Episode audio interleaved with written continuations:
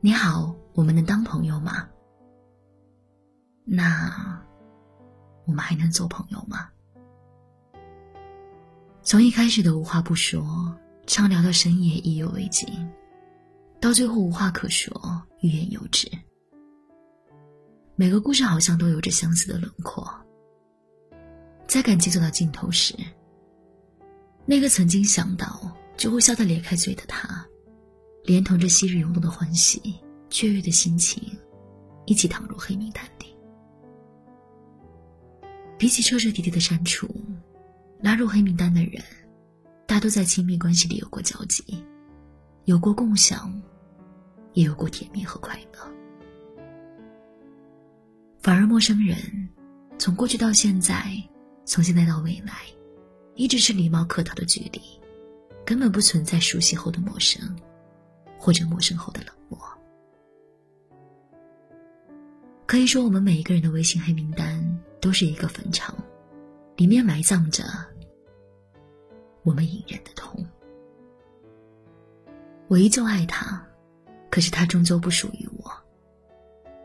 我想保持着一点自尊，体面的退出这场爱而不得的游戏，但又放不下他。在没有我的日子里。他过得还好吗？会有一个人像我这样奋不顾身去爱他吗？每次想到这里的时候，我都会打开我的微信黑名单，他的名字静静躺在里面。这是我唯一一个拉黑过的人，也是我唯一一个舍不得彻底断绝关系的人。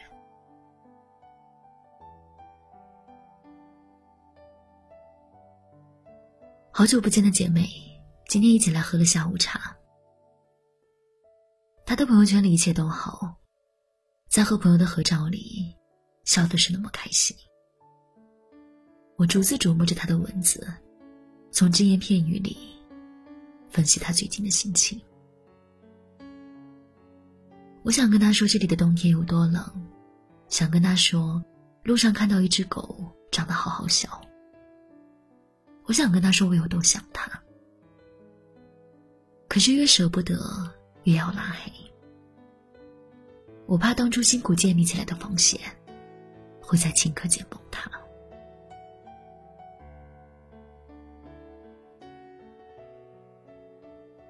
不知不觉，他的微信已经躺在我黑名单里半年了。翻开聊天记录，和他的消息停留在了最后一句。是我发出去的。那有一天，你会想起我吗？那一天，我等了他很久的回复。每一次微信提示声响起，我都以为是他。半夜里睡得迷迷糊糊，也会猛然清醒，打开微信。我想我是等不到他回复了。我把他的联系方式拉入到黑名单里。那一瞬，我有这种心口被生生剜开一块的疼痛。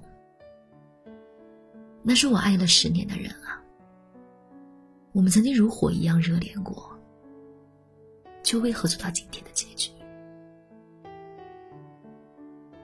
后来我不知道他会不会再想起我，只是我没有再想起过他了。曾经炽热的喜欢，如今都埋在了黑名单里。曾经相爱的人，也走散在了人世间。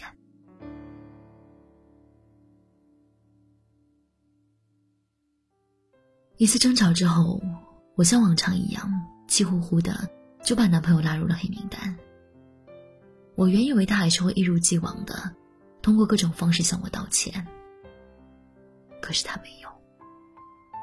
一天、两天、三天，他音讯全无。我从黑名单里把他放出来，给他发消息的时候，却发现提示是：消息已发出，但是被对方拒收。他的个性签名改成了：我一次次追上你离去的背影，可是我也会累。我舍不得你走，但就到这里吧。连同我对你的爱，就到这我将他拉入黑名单无数次，每一次都将他又放了出来。可是他第一次把我拉入黑名单，却是无期徒刑。我想在分手之后，他也会整宿整宿的失眠吧，就像在他黑名单里的我一样。真的很想说句对不起。以前总以为拉黑一个人，该是充满多少恨意。可是后来逐渐就发现了，有些人就是因为太爱了，所以才会用拉黑这样的手段，来强迫自己放下。那段感情是真的，痛也是真的，选择拉黑的煎熬也是真的。我们在泪流满面中，将深爱的人拉入黑名单，在无可奈何里选择离开，故事到此戛然而止。同他的记忆，也随之封存上锁。往后想来，也只剩下一声叹息。爱是最强烈的温柔，也是后遗症严重的毒药。我曾炫耀过你，后来把你归还人海里，恕我不能参与你的余生。但还是祝你余生过得尽兴。